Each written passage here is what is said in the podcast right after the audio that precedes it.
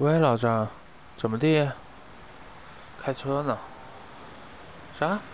节目开始了？哎，行，我马上听了。嘿，好嘞，那就这样挂了啊。哎，行。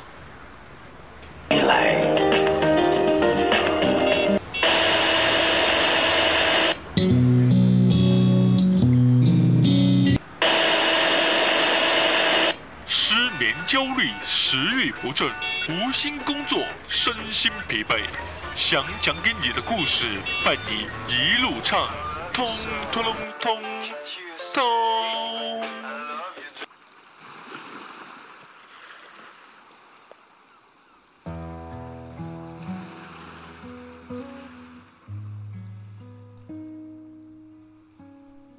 欢迎大家收听想讲给你的故事。大概有一年的时间没再碰电台了，用这期节目，嗯，做个回归吧，重新开始。同时呢，也感谢一年前大家的支持，像咱们的主播 Levin 和宝君，还有给我发过私信的听众。木木果果之子，还有曾经听过我们节目的各位，订阅也罢，吐槽也罢，啊，对，吐槽我的普通话嘛，都非常感谢你们的支持。当然，还有给我提供一些小故事的各位朋友们，啊，一年的时间过去了。这一年足够让人有些变化，或大或小。我身边有些朋友开始创业，也有朋友出国已经玩了几轮了，而我呢，属于最普通、最平凡的那一种，碌碌无为的打卡上班、加班、下班，从一个公司到另一个公司。有很多想法，想创业，计划着各种细节，最后因为资金的问题没法实施。信誓旦旦的说要学习一下 H 五，结果还是半途而废了。在最近，我在微博上说着计划每天要写一篇过五百字的小故事，坚持一个月。啊，那么现在看起来又不了了之了，感觉拖延症占据了整个生活。今天看了一篇文章，讲的是拖延症的十大症状，那么在这里分享给大家，看看有没有中枪。第一个症状是。早晨，闹铃响了，都会再睡几分钟，一般会定五个闹钟，不到最后一个响，一定不起床。第二个是，好好工作前，先要把微博、朋友圈都刷完，才能安心的工作。刷完后，一定觉得自己必须要来一杯咖啡。防止自己的工作状态不好，结果买了咖啡，又有了新的朋友圈和微博。第三，每次约朋友出去玩，不断的问别人到哪儿了，自己却还在家里没有出门。第四，买了一堆自己觉得有用的书啊，一年以后才发现一本都没有看完。第五，房间不到，实在忍不下去，坚决不打扫。打扫完以后，一定觉得自己是世界上最勤劳的人。第六，内裤、袜子一定要累积到一定数量才洗。袜子一般都会闻闻，没什么味道，继续再穿。第七。去马桶拉屎，腿不麻，坚决不出来。第八，对于拖延症来说，发誓就像放屁，白天发誓今天一定要早点睡，晚上又拖到十二点，决定最后看一眼朋友圈，大家发了什么，马上就睡，一个小时过后还在刷。第九，拖延症一定需要一个仪式感，时间必须整点，时间开始才能好好工作。第十，给自己定一个可以实现的小目标，比如减肥这种，就变成了跨年的大工程。好吧，我不知道。大家有没有中枪？反正我是中了十枪。但拖延症这种东西坚决不能让它继续发挥下去。从我做起吧，虽然现在还没有头绪，怎样去解决这个问题？就像之前王健林。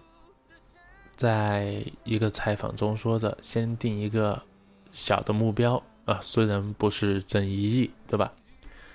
于是我有了个想法，我想知道一年的时间，一个人能够做什么呢？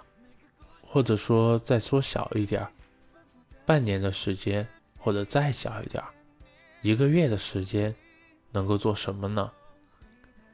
于是出于好奇，我在知乎上。啊，搜了一下这个问题，没想到还真有人和我有一样的困扰。那么，我把这个问题其中的一些答案跟大家分享一下。他的问题是：当有长达一个月的完全自由时间时，你会去做什么？其中一个朋友回答道：“首先。”把房间内外好好收拾一下，丢掉该丢的，把东西归纳分类放好，把垃圾丢掉，把家具擦干净，然后把电脑里文件好好整理，手机里没用的照片、应用通通的删掉，再然后选择几个好的习惯，着手开始养成，不要贪多。哪怕一次一个，比如一天一个水果，一天冥想十分钟，再然后找个喜欢的爱好开始学习，比如学一门语言，学会做一桌好菜，学一种乐器。再再然后无聊的时候，可以找几本喜欢的书，找几部一直想看的电影。一个好玩的游戏。如果觉得太闷，可以随便找个阳光明媚的上午，随便踏上一辆电车，随便在一个车站下车，随便找个餐馆，找个公园，最后天黑前记得回来。当然，这个方法对于路痴来说慎用啊。一个月花费不大。也不会觉得虚度，挺好的。另外一个朋友是这样说的：作为一个混迹于我国三流大学的行政狗，在平时我的工作一般都是忙到死的，做好本职工作不说，还得兼课，时不时还要写点东西，教教学生，补贴家用。每年上班的时间里，都有相当长的一段时间，我需要早上六点到单位，晚上九点回家。路上吃个饭，到家撸文或者上个课之类的。这还不算偶尔被抽调去维个稳什么的。忙成狗的生活，我觉得我还是挺有体验的。生活的压力不会因为你有空余的时间就消失不见。然而，时刻背着沉重的压力而忘记自己舒舒服服的活着，未免太令人喘不过气来。自打我工作开始，我就有个好习惯：什么时候觉得压力太大，受不了了，就请一天假，手机关机，买点啤酒、熟食，找个地方，从上午一直待到晚上，什么也不做，什么也不想，看着自己脚下的城市里人们车水马龙，川流不息。有种暂时超脱的感觉，所以完全自由的时间就把让人糟心的事都丢到一边好了，专心享受时间从你耳边飞走的感觉。在这世界上，大多数人时间里都是不自由的，但起码在这短短的一小段时间里，你是自由的。作为一个老师，我每年都有至少三个月无所事事的时间。当然，我曾经尝试过用各种手段来打发时间，比如学一门语言、旅行、写书等等等等。最后，我发现还是宅在家里看书、打游戏更让我开心。完全的自由时间就用来做让自己开心的事，哪来的那么多意义呢？嗯，好，那我们看看下一个朋友的，下一个朋友是他这样说的：一，好好锻炼，控制饮食，养成好的作息习惯。把因为不规律生活的繁重工作带来的痘痘和小肚腩灭掉。二，因为没有经济压力，所以各种买买买，学着化妆、护肤搭配，有空了看各种搭配相关的教程，一个月可以变化很大的。三，收拾好了外在，有时间的话学习。摄影、修图、做饭、画画、乐器，装扮自己的小窝，即便是出租屋。四，什么时间还长？你一定没有拖延症，那就挑一门语言学习一下好了。至今没有学好英语的人是很想哭的，求点技能点。以上是给自己规划的。如果预算足够的话，建议多走走，多看看。虽然有天气或者各方面的因素，也总有好的地方可以去逛街、散心、玩游戏。一个人也没关系，尝试做一些想做而不敢做的事情，也是有趣的体验。那么，关于这个问题，我们再读一个。读最后一个跟大家分享的回答。他说：“去旅行，去远方旅行。讲句真心话，真的羡慕还在读书的人呐。还有寒暑假，还有完全自由而没有烦恼的大把时间。对于我们这些已经走进社会，必须努力工作挣钱养自己的人来说。”人生不知道再到哪个阶段，才能有超过一个月的整块时间以供挥霍。大城市的朝九晚五快要榨干了我们对生活的热情，让人身心俱疲。周末休息在家，不知不觉就宅了一整天。上午睡觉，中午起床，下午打几局 DOTA。再随便做几件微不足道的小事，就到晚上了。吃饭靠外卖，垃圾堆门口，日复一日，周复一周。我之前住在杭州，那里风景秀丽，很多时候真想放慢脚步，停下来仔细看看这座美丽的城市。可每每想到周末的交通，所谓的美景，处处人头攒动，也就没什么兴致了。人呐，被束缚之后，就越发想要逃离现有的生活，渴望一点完全属于自己的时间，慢悠悠的行走。比如某天关掉手机，乘坐从海上出发的游轮去日本的某个小岛，坐一下午；在一个夜晚去零下的大漠抬头看满天繁星；去挪威看看极光；去乌斯怀亚看世界的尽头；去加拉帕戈斯摸摸象龟；去南非；去土耳其；去巴西。去埃及，这些都是我的梦想。我还没有出过国，你们能够想象到我看到朋友圈那些在国外留学的同学们在世界各地旅行拍的照片，眼睛里泛着光的眼神吗？他们有些去过三十几个国家，有些花了几个月时间认真的周游欧洲。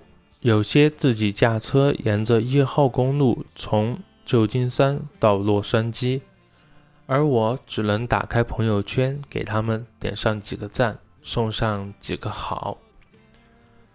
现实很残忍，我已经意识到，生活是一件永远在进行中的持续事件。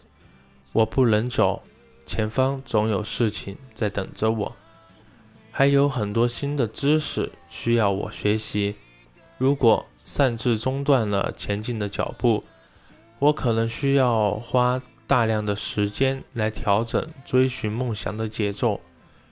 国庆节放个七天假，回来再接手工作，都觉得手生了，人也浮躁了许多。互联网圈要是真的一个月没有关注圈内动态，回来的功课可足够你狠狠地补上一阵子了，很无奈，对不对？可是你想得到的一些东西，就必须放弃的更多。一个月时间不多，去做自己真正想做的事吧。让我穿越回过去，我一定会一个人去很远的地方旅行，没有钱也会去。花一个月时间去一个陌生遥远的地方，不能让我获得什么实质性的成长，可它能让我面对残酷现实的时候，不至于灵魂如此空虚。到这里，我相信很多朋友会有跟我一样的感觉，啊，觉得一辈子太长了。我突然想到之前看过的另外一篇短文。他是这样说的：林心如的妈妈在离婚的时候对她说了一句：“一辈子太长了。”前一段时间，林心如这段话被转疯了。她说：“爸妈离婚，就因为爸爸像妈妈养的兰花盆里弹烟灰。我妈妈是那种楼下倒垃圾也要穿戴整齐的精致女人。”在我十二岁时，她和爸爸离婚了，就因为爸爸往她养的兰花盆里弹烟灰、扔烟头，多次劝阻无效，亲友来规劝，她只有一句话：她人很好，只是过不到一块去。外婆气愤地骂他：“你就是读书太多，事儿多了。”在外婆眼里。他的女婿高大英俊，能赚钱，孝顺顾家，反而是女儿任性自私，不考虑孩子和父母的感受。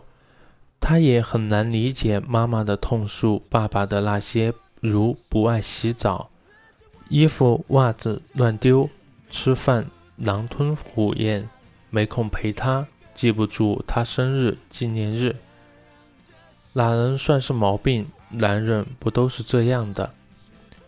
我至今记得妈妈带我离开曾经的家时，流着眼泪对我说：“我希望你能理解妈妈。一辈子太长了。”我十六岁时，继父出现了。他个子不高，相貌平平，但整个人看起来干净清爽，笑起来很温和。我竟对他没有排斥感，他会为妈妈的花花草草换上漂亮的花盆，给妈妈新买的淡绿格子桌布配上新的盘子和碗筷，为她红色连衣裙选一双乳白色的方跟皮靴，给我用铁环勾着的几把钥匙换个漂亮的钥匙扣。他会拉着她的手一起去江边散步。看夕阳和日出，去湿地公园拍摄花鸟，告诉他每一种花的故事和名字，带回几根掉落的树枝，回家后插在古朴的花瓶里，摆在我的书桌上。妈妈热爱研究菜谱，每次她隆重地推出新菜时，继父会拉着我一起漱好口。衣着整齐地端坐在餐桌前，仿佛美食家一样。在妈妈期待的眼神中，从色香味开始点评，逗得妈妈咯咯直笑。继父还是一个过节狂，他说：“生活就该有年有节，有时有令，这样岁月才有层次感。”不同的节日，他有不同的礼物和庆祝方式。他会带我和妈妈在季节时令交换时，到大自然里走一走，看看时光交替。有一次，妈妈生病住院，我去医院，看到妈妈的床头放着一束百合，水果切成小块，放在干净的淡绿色瓷碗里。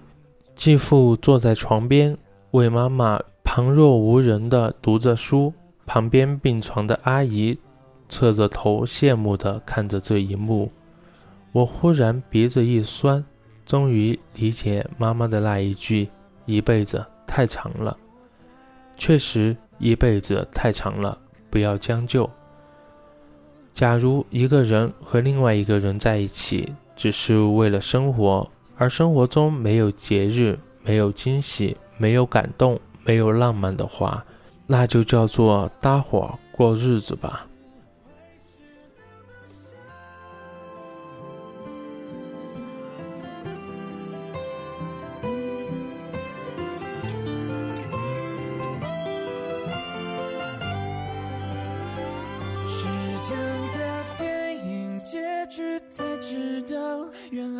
人已没有童谣。最后的叮咛，最后的拥抱，我们红着眼笑。